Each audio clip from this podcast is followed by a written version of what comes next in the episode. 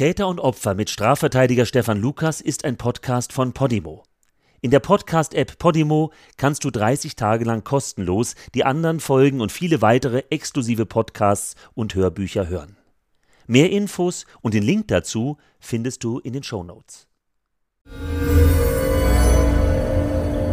Frankfurt. Im Stadtteil Frankfurter Berg kam es gestern Nacht zu einem Gewaltverbrechen. Aus noch ungeklärter Ursache stach ein Autofahrer mit einem Spitzengegenstand auf den Fahrer eines zweiten Wagens ein und verletzte diesen schwer. Das Opfer, ein 22-jähriger Student, war mit seiner Beifahrerin offenbar auf dem Weg nach Hause. Kurz vor dem Ziel kam es dann zu der blutigen Auseinandersetzung. Der mutmaßliche Täter ist noch auf der Flucht. Wir kommen zum Wetter. Am heutigen Tag wird es sonnig. Willkommen in meiner True Crime Serie Täter und Opfer. Mein Name ist Stefan Lukas, ich bin Rechtsanwalt und seit bald 25 Jahren ausschließlich im Bereich Strafrecht tätig. Ich berichte euch direkt aus meiner Kanzlei von Fällen, die sich tatsächlich zugetragen haben, die Menschenleben verändert oder sogar zerstört haben und die ich alle persönlich verhandelt habe.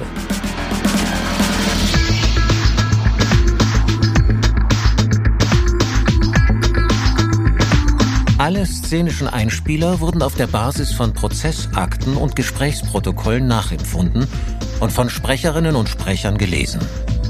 Namen wurden aus Gründen des Opferschutzes geändert. In dieser ersten Folge geht es um einen besonders tragischen Fall, der mir bis heute nachhängt. Ich denke, wir kennen das alle. Im Straßenverkehr hat vielleicht jeder von uns schon mal die Geduld verloren. Womöglich haben wir mit Handzeichen, ja, mit unschönen Handzeichen uns mit anderen Autofahrern ausgetauscht. Und so einen Fall haben wir hier mit Julia und Mark. Aus einer unbedachten Provokation entsteht für die 20-jährige Julia und den zwei Jahre älteren Bruder Mark am Ende ein Gewaltverbrechen. Die beiden sind, das darf ich gleich vorwegnehmen, zuerst Täter. Und das Ganze kippt und sie werden Opfer. Wir waren gut drauf, mein Bruder Mark und ich. Er kam vom Tanzen mit Freunden in unserem Lieblingsclub. Im Auto haben wir sogar noch gemeinsam gesungen. Aber wir hatten nichts getrunken, ehrlich nicht. Waren einfach nur müde und aufgedreht vom Feiern und wollten schnell heim. Mein Bruder und ich, äh, wir wohnen in einer WG zusammen.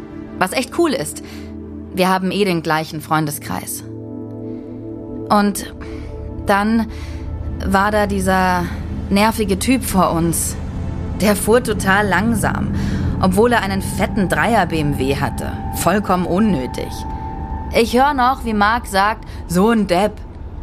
Dann hat Mark aufs Gas getreten und wir waren an der Stoßstange von diesem Kerl dran. Und als Mark ziemlich heftig nach links ausgeschert ist und volle Kanne an dem BMW vorbei ist und dem Typen auch noch den Mittelfinger gezeigt hat, da haben wir beide noch gelacht. Wir sind dann gerade noch bei Gelb über die Ampel und in die Homburger Straße abgebogen. Ich dachte mir noch, gut, dass wir den los sind. Doch dann war der plötzlich wieder da. Ganz dicht hinter uns. Was hatte der denn für ein Problem? Scheiße!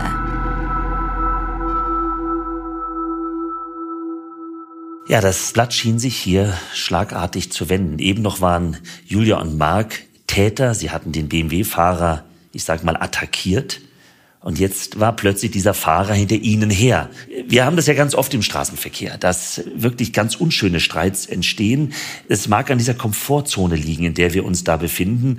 Das heißt, wir sind in einem umschlossenen Raum, kennen die andere Person gar nicht und da ist es oft sehr leicht, mal eben ein Fäkalwort rüber zu brüllen oder den Mittelfinger zu strecken. Da erleben wir Menschen, die wir vielleicht auf einer Party total nett gefunden hätten, mit denen wir einfach ins Gespräch gekommen wären. Aber hier kennen wir die Leute nicht. Es ist alles ganz anonym. Wir fühlen uns sicher und fahren doch oft erstaunlich schnell aus unserer Haut. Und so war es eben hier. Julia und Mark waren aufgeheizt. Keiner von den beiden hatte Alkohol an dem Abend zu sich genommen.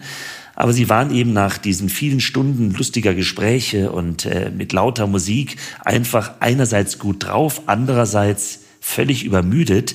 Es war mittlerweile, ich glaube, so um die halb vier, haben die Übermüdung aber wiederum kaum an sich rangelassen, weil sie sich auch so wahnsinnig stark gefühlt hatten nach diesem lustigen Abend. Und dann waren sie zugleich genervt, weil sie auch an dem Abend Leuten, die sie vielleicht nicht so gut fanden, aus dem Weg gehen konnten. Und jetzt aber dieser BMW-Fahrer einfach vor ihnen, ja, im Weg rumgefahren ist mit seinen rund 30 Stundenkilometern. Der gestreckte Mittelfinger von Mark, ja, das war hier strafrechtlich gesehen sicherlich eine Beleidigung. Das nahe Auffahren und im letzten Moment ausscheren, das wird man als Nötigung ansehen können. Da hätte genau genommen der BMW-Fahrer später Anzeige erstatten können, wenn er sich einfach vorher nochmal das Nummernschild notiert hätte von Julia und Mark. Aber hier lief es jetzt eben anders ab. Die Beleidigung, die Nötigung waren rum, aber den Fahrer wurden Julia und Mark nicht los. Was jetzt passierte, war keine Strafanzeige, sondern wir bewegen uns jetzt in den Bereich Selbstjustiz. Wir sind echt nervös geworden. Ich habe andauernd in den Rückspiegel geschaut. Irgendwas stimmte mit dem BMW-Typen hinter uns nicht. Wir sind immer wieder abgebogen. Sogar in ganz kleine Nebenstraßen. Und der immer hinter uns her. Das war eindeutig nicht normal. Als wir dann fast zu Hause waren und Mark in unsere Straße einbiegen wollte, habe ich kurz Panik bekommen und ihm gesagt, fahr lieber geradeaus weiter. Ich will nicht, dass der weiß, wo wir wohnen. Ich habe auf einmal gedacht, dass der, wenn wir ihn noch eine Zeit beschäftigen, irgendwann keine Lust mehr haben wird. Mark war auch schon total fertig. Ich kotz gleich, hat er gesagt. Kann der Typ uns nicht einfach in Ruhe lassen? Okay, die Aktion mit dem Mittelfinger zeigen war scheiße, aber was soll denn das jetzt hier? Es ist doch echt nichts passiert. Irgendwann ist mir eingefallen, dass ja am Wickenweg eine Polizeiwache ist. Lass uns dahin fahren. Der Spinner hinter uns wird dann schon merken, dass jetzt endlich Feierabend ist. Wir sind ziemlich schnell bei der Polizei vorgefahren und haben wild gehupt, Aussteigen haben wir uns nicht getraut. Der BMW ist dann tatsächlich abgehauen. Natürlich hat er vorher noch mal den Motor voll aufgedreht. Die Polizei hat uns dann eher beruhigt, ungefähr so, sicher ist der BMW-Fahrer angetrunken und hat sich von euch provoziert gefühlt. Sein Kennzeichen hatten wir dummerweise auch nicht. Eine Anzeige wegen Nötigung oder Gefährdung im Straßenverkehr oder so war also ziemlich aussichtslos. Es war inzwischen auch schon halb vier und wir dachten, was soll's, lass uns das Ganze einfach abhaken.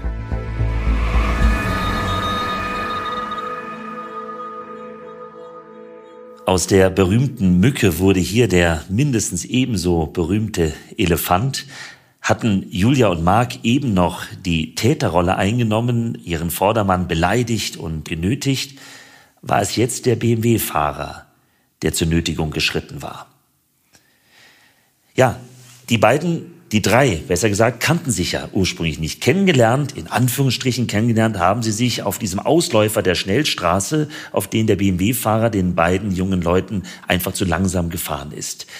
Das heißt, hier ist erstmals eine Beziehung, eine sogenannte Täter-Opfer-Beziehung entstanden mit dieser Konfrontation, als der BMW-Fahrer vor sich hinschlich und Mark dann sich entschieden hat, den Mittelfinger zu zeigen und ordentlich Gas zu geben.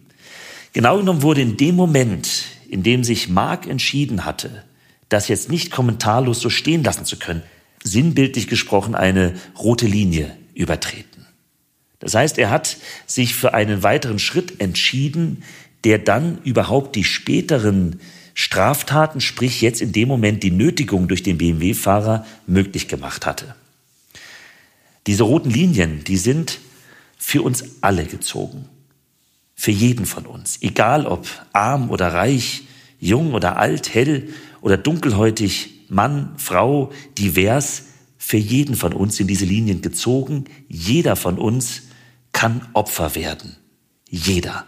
Mich interessiert, wenn ich die Akte aufschlage, was ist unter welchen Umständen passiert. Erst durch die Beziehung, die jemand zwischen sich und dem späteren Opfer herstellt, wird ein womöglich unaufhaltsamer Ablauf in Gang gesetzt, bei dem am Ende das Opfer zu Fall kommt. Hier war das ganz klar die Konfrontation, die Mark im Straßenverkehr geschürt hatte. Er hatte objektiv, also völlig wertungsfrei, eine Situation geschaffen, ohne die es zu den späteren Straftaten nicht gekommen wäre. Die Wissenschaft spricht hier von Viktimologie. Viktimologie, das ist ein Teilgebiet der Kriminologie und sie beschäftigt sich genau mit dieser spannenden Frage. Wann wird wer zum Opfer? Welche Beziehungen bestehen zwischen Tätern und Opfern? Und genau diese Fragen, die stellen sich doch auf ganz spannende Weise in dem Fall von Marc und Julia, vor allem wenn ihr jetzt erlebt, wie das Ganze weitergegangen ist. Was dann passiert ist, hat uns erstmal total schockiert. Kaum waren wir weg von der Polizei, stand um die nächste Ecke dieser BMW wieder vor uns. Frontal. Der hat die komplette Straße blockiert. Keine Chance, an dem vorbeizukommen. Mark hat dann voll Panik bekommen. Das ist doch ein Psychopath, völlig durchgeknallt, wir müssen zurück, hat er immer wieder gesagt. Er hat versucht zu wenden, was aber nicht ging. Dann ist er rückwärts gefahren. Das hat er so super gemacht, aber der Typ hat uns einfach gerammt. Immer wieder. Und Mark hat versucht, zu dieser Polizeistation zurückzufahren, aber das hat nicht funktioniert. Der BMW hat uns dann seitlich eingekeilt und Mark konnte nicht mehr weiter. Wir waren beide total unter Schock dann hat dieser Mensch seine Fahrradtür geöffnet und wir haben ihn überhaupt das erste Mal so richtig gesehen. Irgend so ein Durchschnittstyp mit Zopf und weißem T-Shirt war das. Der kam dann auf uns zu und hat gegen unsere Autotür getreten. Die war nicht verriegelt und Mark hat nicht mehr reagieren können. Der Mann hat die Tür aufgerissen und voll zugeschlagen hat der. Mark hat sich echt super gewehrt und alles, aber der Mann hat ihn einfach aus dem Auto gezerrt und dann haben sie sich geprügelt. Ich konnte nicht hinsehen und hatte totale Angst um Mark. Dann hat Mark geschrien. Den Schrei werde ich nie vergessen. Der der war anders. Da ist was Schlimmes passiert.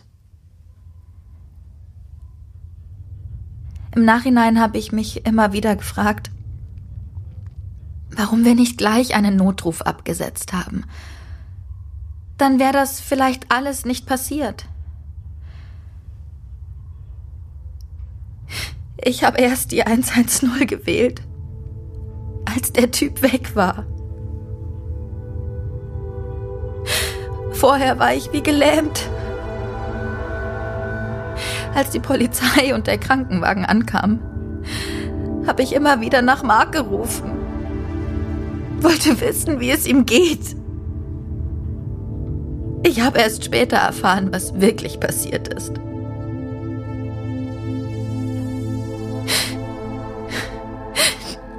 Es wird nie wieder so sein wie vorher. Ich sagte es euch ja schon. Hier hatten Marc und Julia sehr früh eine rote Linie überschritten. Beim Überschreiten hat natürlich niemand, auch ein Dritter jetzt im Nachhinein wird das sicherlich so bezeugen, niemand erkennen können, wie sehr das Ganze hier eskalieren würde. Und womöglich war eine weitere rote Linie überschritten, als die beiden dann die Polizei verlassen hatten. Natürlich kann man jetzt sagen, Hätten die Polizisten die beiden nicht aufhalten sollen, hätten die beiden jungen Menschen nicht sagen sollen, wir bleiben noch ein bisschen bei euch. Aber das ist sehr klug jetzt im Nachhinein. Das, was hier passiert ist, ist ganz weit weg von dem, wie sonst Streitereien im Straßenverkehr enden oder bisweilen auch eskalieren können.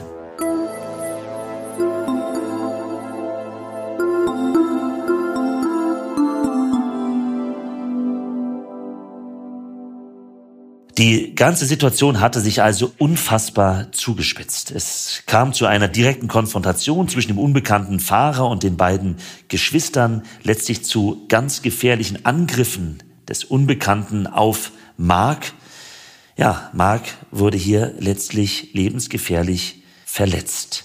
Julia hatte gar keine Ahnung, was genau passiert war. Sie hatte Schreie ihres Bruders gehört, aber sie hat die ganze Zeit die Augen zugehabt, die Hände vor die Augen gehalten, weil sie es nicht aushielt. Sie wusste für sich, wie sie mir später sagte, sie hätte die Polizei rufen sollen. Sie wusste, dass es falsch ist, es jetzt nicht zu tun.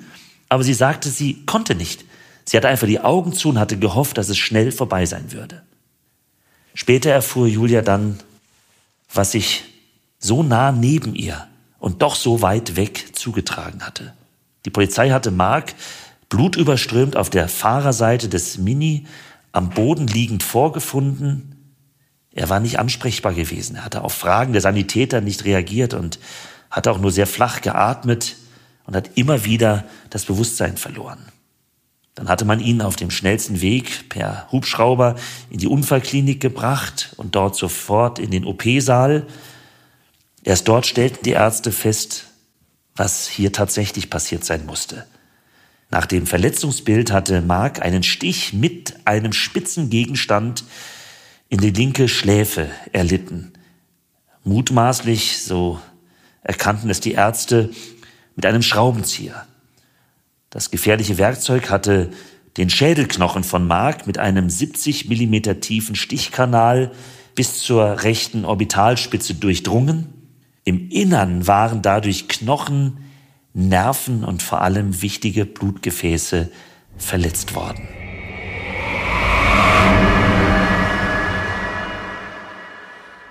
Der Vorfall rief die Staatsanwaltschaft auf den Plan, die umgehend ein Ermittlungsverfahren gegen Unbekannt einleitete. Der Tatvorwurf gegen den BMW-Fahrer lautete versuchter Totschlag, gefährliche Körperverletzung, Nötigung und gefährlicher Eingriff in den Straßenverkehr. Da Julia bei der Polizei den Fahrzeugtyp und die Farbe des Tatfahrzeugs angeben konnte und der BMW durch die Kollisionen erheblich beschädigt sein musste, gingen die Ermittler anfangs davon aus, dass man den Wagen schnell würde ausfindig machen können. Auch der Täter musste aufgrund der heftigen Gegenwehr von Mark deutlich erkennbare Verletzungen davongetragen haben. Selbst wenn es sich bei dem BMW nicht um sein eigenes Fahrzeug handeln sollte, schienen die Chancen gut zu stehen, seine Identität ermitteln zu können, sobald der Fahrzeughalter bekannt sein würde. Aber ganz so einfach war es leider nicht, und das Ermittlungsverfahren kam schnell ins Stocken.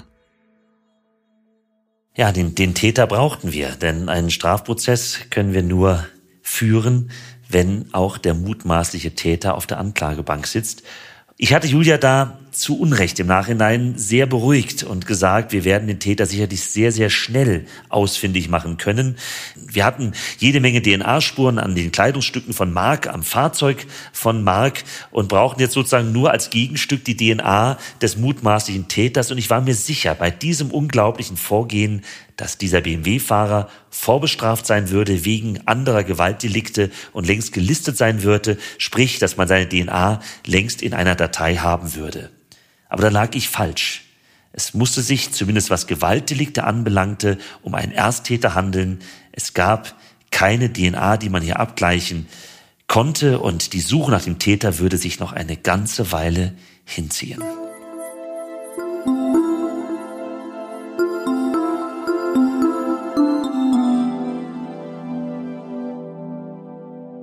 Gleichzeitig machte ich mir enorme Sorgen um Mark. Mark ging es sehr, sehr schlecht, um es mal rein juristisch zu sagen. Wir brauchten Mark als Zeugen, denn er war der einzige echte Augenzeuge. Julia war zwar nur wenige Meter neben ihm gewesen in dem Fahrzeug, aber sie hatte nichts mitbekommen außer akustische Wahrnehmungen, weil sie die ganze Zeit voller Angst die Augen zugehalten hatte, die Hände vor ihren Augen hatte. Mark war der, der uns sagen könnte, wie das genau abgelaufen ist, welche Schläge er abbekommen hatte, ob der Täter was gesagt hatte, wie er ihn attackiert hatte. Und gleichzeitig stand es um Marks Leben überhaupt nicht gut. Er war von der Intensivstation zunächst wieder runtergekommen. Die Polizei wollte ihn vernehmen. Das war auch gut so. Aber die Ärzte schickten die Polizei sofort wieder weg, weil es Mark wieder sehr schlecht ging. Mark kam zurück zur Intensivstation und einen Tag später rief mich die Staatsanwaltschaft an. Der ermittelnde Staatsanwalt sagte mir, dass Mark sterben werde. Ich war geschockt, weil ich damit überhaupt nicht gerechnet hatte. Es hatte sich doch alles gerade gut entwickelt. Alles ging mir durch den Kopf, vor allem auch, wie ich Julia das erzählen und erklären sollte. Nur einen Tag später rief der Staatsanwalt mich wieder an, noch bevor ich Julia erneut treffen konnte und sagte mir, dass Mark nun doch nicht mehr in Lebensgefahr schwebte. Ich muss zugeben, ich war richtig wütend. Es war eine Achterbahn, die da gefahren wurde von den Ärzten, Intensivstation, dann kam Mark von Intensivstation runter, dann wieder dorthin mit dem klaren Statement, er wird sterben, um mir dann zu sagen, es sieht jetzt doch wieder gut aus. Aber während ich das noch so dachte, unterbrach der Staatsanwalt mich und sagte mir, dass das nur die halbe Wahrheit sei. Mark werde zwar überleben, aber er werde für immer ein Pflegefall werden, ein Pflegefall mit schwersten geistigen Behinderungen. Diese schreckliche Entwicklung musste ich Julia erklären und mir sehr viel Zeit nehmen. Ich musste Julia aber vor allem auch erklären, dass Mark als wichtigster Zeuge hier ausfallen würde. Wenn der Täter gefunden würde und wenn er im Prozess alles schönreden sollte oder schweigen sollte, dann hätten wir da schon ein handfestes Problem. Das wurde mir sehr bewusst. Mark als Zeuge fiel hier aus. Julia war dann bei mir, weil sie von mir Hilfe erwartete. Sie hatte einen Termin mit meinem Büro ausgemacht und mich als Anwalt ausgesucht für sich und für ihren Bruder Mark. Ich sollte die beiden hier nicht verteidigen als, als böse Straftäter, sondern ich war hier gewünscht als sogenannter Nebenklägervertreter. Nebenklägervertreter kennen bestimmt die einen oder anderen von euch aus Prozessen, die in den Medienberichten ja sehr präsent waren. Nehmen wir den berühmten NSU-Prozess beim Oberlandesgericht in München oder auch den Prozess um die Love Parade, wo es um die Frage ging, ob dieses schreckliche Unglück und diese jungen Menschen, die sterben mussten, ob das nicht alles im Vorfeld vermeidbar war. Das Wort Nebenkläger ist da ein bisschen missverständlich. Es klingt so, als würde man neben der Staatsanwaltschaft selbst auch nochmal anklagen und sagen, ich habe da auch noch was vorzutragen, du hast das und das gemacht und das werfe ich dir vor. Nein, so ist das nicht. Ankläger ist die Staatsanwaltschaft. Staatsanwaltschaft, da steckt das Wort Staat drinne. Die Staatsanwaltschaft ist letztlich Anwalt des Staates, eines jeden Bürgers unseres Landes.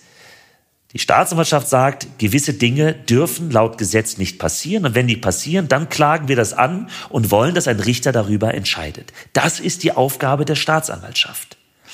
Und der Nebenkläger klagt jetzt nicht zusätzlich an, sondern darf eben sich selbst einbringen, darf in einem Prozess Anträge stellen, darf Erklärungen abgeben, darf am Ende ein Plädoyer halten, also selbst nochmal sagen, was es von der ganzen Beweisaufnahme und von dem Fall überhaupt hält. Der Nebenkläger und sein Anwalt dürfen die ganze Zeit im Prozess dabei sein und sich aktiv einmischen. Das heißt, die Opfer einer Straftat bekommen eine eigene Stimme.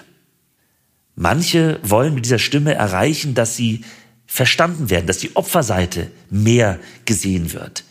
Manche wollen am Ende Schadenersatz haben für das, was passiert ist und Schmerzensgeld.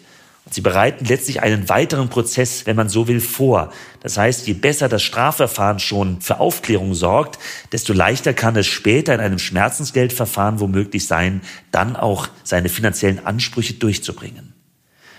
Ja, und manche Opfer, und das sind eigentlich die meisten, die wollen vor allem verstehen, wie das Ganze hat passieren können. Und meine Aufgabe im Fall von Julia und Mark war es, jetzt erstmal rauszufinden, was wollen die Geschwister in diesem Fall erreichen? Wollen sie Sühne, Rache? Wollen sie die Tat verstehen? Wollen sie Geld haben? Oder ist es vielleicht sogar eine Mischung aus all dem? Und ich wusste, dass ich hier viele Gespräche mit Julia führen würde, bis ich sicher verstehen könnte, worum ich neben der Staatsanwaltschaft in diesem Fall zu kämpfen hatte. Denn mir war klar, wenn Mark als Zeuge ausscheiden sollte, der den Stein des Anstoßes ja gegeben hatte, mit dem gezeigten Mittelfinger, mit dem nahen Auffahren, Dann war mir bewusst, dass die Gefahr bestehen könnte, dass die Verteidigung des BMW-Fahrers, wenn er denn gefunden würde, den Spieß einfach umdrehen könnte und Mark sozusagen als Täter hinstellen würde. Das heißt, mein Auftrag als Nebenklägervertreter würde es sein, ganz stark das Augenmerk darauf zu legen, dass Mark hier Opfer war. Und dafür sprach ja auch viel. Natürlich, er hatte den Mittelfinger gezeigt. Er war zu nah aufgefahren. Aber danach war dieser strafrechtliche Angriff, wie der Jurist sagt, beendet. Das heißt, die ganze Verfolgungsjagd geschah nicht etwa in Notwehr. Der BMW-Fahrer hatte kein Recht, den beiden jungen Menschen in dieser Form hinterherzufahren und später das Ganze derart eskalieren zu lassen. Aber natürlich würde die Verteidigung dieses BMW-Fahrers versuchen wollen, Kapital daraus zu schlagen, zu sagen, Mark musste sich das ein Stück weit gefallen lassen, denn er war hier eigentlich der Täter. Und Mark würde sich nicht zur Wehr setzen können, da er als Zeuge, wie gesagt, ausschied. Der BMW-Fahrer wurde tatsächlich gefunden. Es waren viele Wochen vergangen. Er war zu unachtsam gewesen. Er hatte sich, wie sich später herausstellte, noch in der Tatnacht den Wagen von einem Freund in der Werkstatt wiederherstellen lassen, aber sehr dilettantisch. So wäre der Wagen vielleicht trotzdem nicht aufgefallen, aber er hatte, und das war der nächste dilettantische Schritt, sich zu sicher gefühlt und den Wagen in der Blumensiedlung am Frankfurter Berg in Frankfurt einfach über Tage geparkt stehen lassen und die Polizei, die ja immer noch auf der Suche nach dem Fahrzeug war, hatte dann das Fahrzeug dort entdeckt, den Fahrzeughalter ausmachen können, der dann, so der DNA-Abgleich, sich auch gleich als Täter entlarven ließ. Es kam zum Prozess. Auf mir lastete große Verantwortung. Mark konnte an dem Prozess nicht teilnehmen, nicht als Zeuge, nicht mal als Zuschauer. Julia hätte neben mir als Nebenklägerin teilnehmen können. Sie hatte mich gebeten, von dem Prozess fernbleiben zu dürfen. Sie musste als Zeugin aussagen, konnte da aber nur bedingt etwas beitragen. Es war meine Aufgabe, dafür zu sorgen, dass Mark hier als Opfer erkannt wird und dass der BMW-Fahrer, ja, für die Opfer nachvollziehbar verurteilt werden würde. Dass es hier nicht um Freispruch gehen würde, das war klar, das war auch nicht Ziel der Verteidigung des BMW-Fahrers. Natürlich hatte sich der Fahrer strafbar gemacht. Die Frage war vor allem, wie hoch würde er bestraft werden für das, was er da für Mark lebenslang angerichtet hatte. Die Schwurgerichtskammer Frankfurt verurteilte Sven Mertens wegen versuchten Totschlags, gefährlicher Körperverletzung, Nötigung und gefährlichen Eingriffs in den Straßenverkehr zu einer Freiheitsstrafe von vier Jahren. Er kam mit dieser niedrigen Strafe davon, weil das Gericht Mark eine erhebliche Mitschuld an dem Geschehen gab. Schließlich habe er die ganze Situation im Vorfeld provoziert, fand das Gericht und bei der Schlägerei dem anderen ganz erheblich zugesetzt. Mochte der Stich mit dem Schraubenzieher auch keine Notwehr gewesen sein, so hatte sich Sven Mertens im Zweifel für den Angeklagten zumindest nahe an einer Notwehrlage befunden. Das musste aus Sicht sowohl der Staatsanwaltschaft als Ankläger als auch des Gerichts erheblich strafmildernd berücksichtigt werden. Von der vierjährigen Freiheitsstrafe musste Sven Mertens nicht einen einzigen Tag in einem Gefängnis absitzen. Stattdessen kam er direkt in eine Entziehungsanstalt. Eine im Prozess anwesende Gutachterin war zu dem Ergebnis gelangt, dass Sven Mertens die brutale Tat unter dem Einfluss von Kokain begangen hatte. Auch die Analyse einer Haarprobe hatte ihm einen hochgradigen Drogenmissbrauch bescheinigt. Für das Gericht war der Angeklagte daher zur Tatzeit vermindert schuldfähig. Ich sag's gleich, juristisch war dieses Urteil sauber. Wenn jemand hier den Kopf schütteln möchte, dann kann ich das aber nur, nur allzu gut verstehen. Ich hatte keine Ahnung, wie ich Julia dieses Urteil erklären sollte. Deswegen muss man sich vielleicht doch mal ein bisschen genauer anschauen. Der Schuldspruch, der sogenannte Schuldspruch war hier völlig in Ordnung. Das heißt, die Vorwürfe gegen den BMW-Fahrer, die waren völlig klar für das Gericht, die waren auch korrekt ausgesprochen, dass der BMW-Fahrer letztlich aber, ja, man muss es so klar sagen, nur vier Jahre Freiheitsstrafe bekommen hatte und nicht einen Tag im Gefängnis verbringen musste und ihm die bescheinigte Kokainsucht, Kokainproblematik letztlich hier auch noch so fühlt sich jedenfalls an, enorm geholfen hat, das kann man auch auf den zweiten Blick vermutlich nicht so recht verstehen. In Deutschland gilt die sogenannte richterliche Unabhängigkeit. Das heißt, ein Richter muss völlig unbefangen zu einer eigenen Überzeugung kommen. Und ich kann es gleich sagen, hätte ein anderer Richter das Urteil gesprochen, wären vielleicht sechs Jahre rausgekommen. Es hätte vielleicht auch Richter gegeben, die acht oder neun Jahre gegeben hätten. Die Urteilsbegründung hier hat sehr klar gezeigt, dass dieses Gericht sich sehr, sehr milde gegenüber dem Angeklagten verhalten wollte, sehr, sehr viele günstige sogenannte Strafzumessungsgründe gesehen hatte. Da war das klare Geständnis des BMW-Fahrers. Der BMW-Fahrer war nicht vorbestraft. Es war dem Ganzen etwas vorausgegangen, ein Anlass gesetzt worden. Er hatte nicht einfach aus Lust und Laune gesagt, ich ärgere jetzt irgendwelche Menschen, sondern er ist zunächst provoziert worden. Und dann, und das war ein entscheidender Punkt, hat er unter massivem Kokaineinfluss gehandelt. Das alles wurde ihm hier zugute gehalten und am Ende deshalb eine sehr milde Strafe mit vier Jahren Freiheitsstrafe ausgesprochen. Dass die Tat unter Kokaineinfluss begangen wurde, hatte noch einen weiteren Effekt. Das Stichwort lautet Therapie statt Strafe. Das Gericht hörte sich eine Gutachterin an, die feststellte, dass der BMW-Fahrer zur Tatzeit, wie es juristisch heißt, vermindert schuldfähig war. Das hat ihm nochmal einen sehr großen Rabatt gegeben bei der Strafe und es hat dazu geführt, dass das Gericht gesagt hat, dieser Angeklagte gehört nicht in ein Gefängnis, er gehört in eine Entziehungsanstalt. Er kam dann letztlich auf Therapie das ist der sogenannte Paragraph 64 Strafgesetzbuch. Und die Praxis sieht so aus, dass ein Verurteilter spätestens zur Hälfte seiner Strafe als Therapierter entlassen werden soll. Nach der Hälfte der Strafe soll jemand therapiert entlassen werden. Die Gutachterin sagte, er wird zwei Jahre brauchen, bis er therapiert ist. Die Hälfte von den vier Jahren ist nach zwei Jahren erreicht. Also kam der BMW-Fahrer sofort auf Therapie, um dann nach zwei Jahren, wenn er die Therapie bestanden haben sollte, erfolgreich abgeschlossen haben sollte, entlassen zu werden. Als dann womöglich nicht mehr süchtiger, als jemand, der nicht einen einzigen Tag im Gefängnis verbracht hat. Der Ansatz ist an sich richtig. Was nutzt es, wenn jemand hochgradig abhängig ist, ihn einfach nur zu bestrafen ihn dann später wieder aus der Haft zu entlassen. Er wird weiter seiner Abhängigkeit nachgehen und wird wieder Straftaten und wieder Straftaten begehen. Richtig und vernünftig scheint es diesem Menschen, der ohne Sucht womöglich gar keine Straftat begehen würde, letztlich wieder gesund zu machen. Die Idee dahinter ist also sehr nachvollziehbar. Aber ich konnte es Julia nur versuchen, juristisch zu erklären, aber ich konnte es nicht fühlbar machen. Und ich sage es ganz ehrlich, auch mir als erfahrener Jurist war das Ganze hier nicht fühlbar.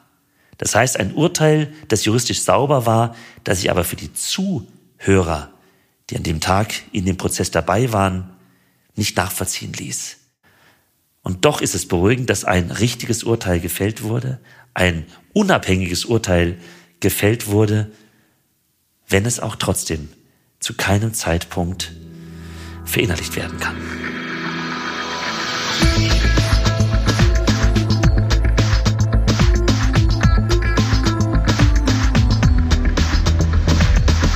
Nach einem Urteilsspruch bleiben für den Laien in der Regel viele Fragen offen.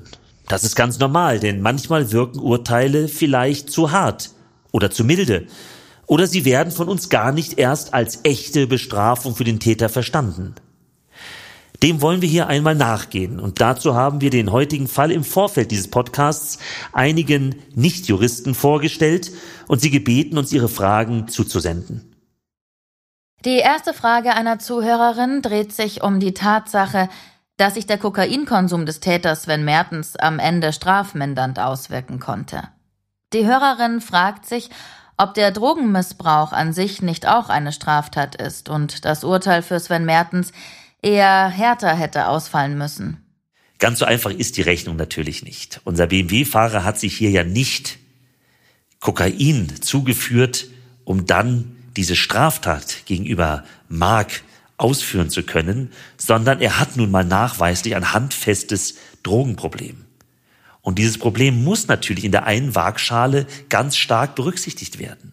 Er hat sich strafbar gemacht, wobei der Drogeneinfluss fast nur das geringste Problem ist. Er hat vor allem einen Menschen fast getötet und letztlich zum Krüppel geschlagen. Aber auf der anderen Seite müssen wir davon ausgehen, dass hier, und so sagt die Gutachterin in dem Prozess, dass es hier zu dieser Straftat erst gar nicht gekommen wäre, wenn dieser BMW-Fahrer einfach gesund, nicht drogenabhängig gewesen wäre. Und das muss berücksichtigt werden. Natürlich muss er sich im Strafmaß äußern, obwohl es dann in letzter Konsequenz, in dem Fall für Julia heißt, dein Bruder ist zum Krüppel geschlagen worden. Und Julia sagen wird, diese Tatsache, mit der werde ich und wird Mark leben müssen, egal ob der andere nun unter Drogen stand oder nicht. Im Ergebnis macht es für uns keinen Unterschied. Befriedigend ist diese Antwort nicht, aber sie ist nachvollziehbar. Man muss sich bewusst machen, ein Gericht kann nur mit den Fakten, die vorliegen, arbeiten. Wenn wir einen Zeugen nicht haben, dann können wir ihn eben nicht vernehmen und dann mag das zu solchen Verzerrungen führen. Viele Freisprüche ergehen ja nur, weil wir zu wenig Beweismittel da haben. Aber ich sage das an dieser Stelle immer, Strafrecht ist nicht befriedigend. Und daran kann man, wenn man sich zu lange damit beschäftigt, kaputt gehen.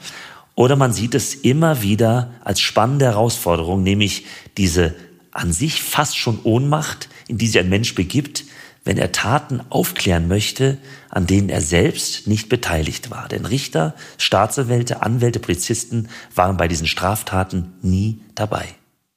Eine weitere Frage beschäftigt sich mit den Opfern von Straftaten. In unserem Fall Julia und Mark. Äh, gleich mehrere Hörerinnen und Hörer möchten von Stefan Lukas wissen, was das Strafrecht denn für die Opfer tut und ob die Rolle des Nebenklägers oder der Nebenklägerin aus seiner Sicht hier ausreicht.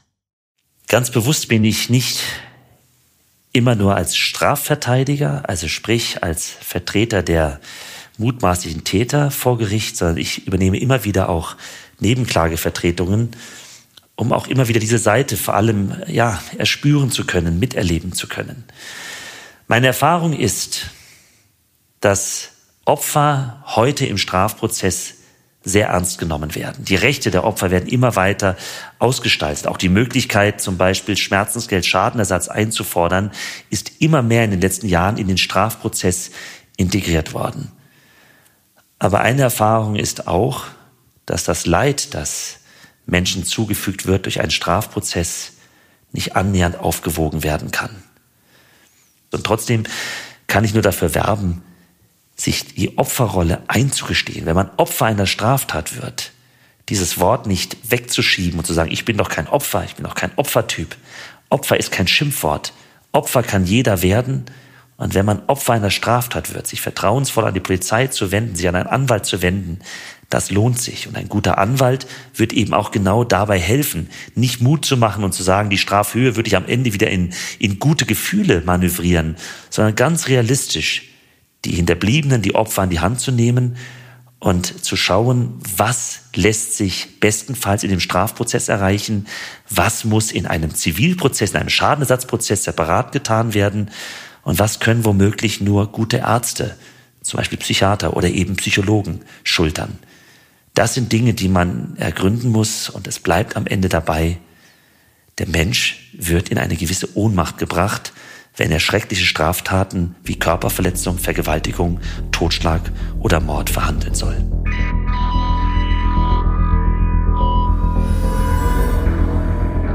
Und damit sind wir am Ende dieser Episode angekommen. Was mir in meiner Arbeit immer wieder bewusst wird, wo Menschen sind, passieren Straftaten. Schon immer. Und es gibt wenig Grund zu hoffen, dass sich das jemals ändern wird. Denn die Erfahrung zeigt, es genügt eine Kleinigkeit und man wird zum Täter oder zum Opfer. Täter und Opfer. Von und mit Rechtsanwalt Stefan Lukas ist ein Podcast von Podimo. Redaktion Bettina Hallstrick. Produktion Christoph Tampe, Plan 1 Media. Musik Ralf Weigand. Die Bücher von Stefan Lukas erscheinen in der Verlagsgruppe Drömer Knauer. Täter und Opfer mit Strafverteidiger Stefan Lukas ist ein Podcast von Podimo. In der Podcast-App Podimo kannst du 30 Tage lang kostenlos die anderen Folgen und viele weitere exklusive Podcasts und Hörbücher hören. Du kannst das Probeabo jederzeit kündigen. Du wirst auf der Seite deine Bezahldaten hinterlegen müssen, um deine Anmeldung abzuschließen. Aber keine Sorge, wenn du innerhalb der 30 Tage kündigst, zahlst du natürlich keinen Cent. Wenn du nach Ablauf deines Probeabos bei Podimo bleiben willst, zahlst du im Monat 4,99 Euro und bekommst weiterhin Zugriff auf alle exklusiven Podcasts und Hörbücher der App. Den Link go.podimo.com slash Lukas, geschrieben mit C, findest du auch in den Show Notes.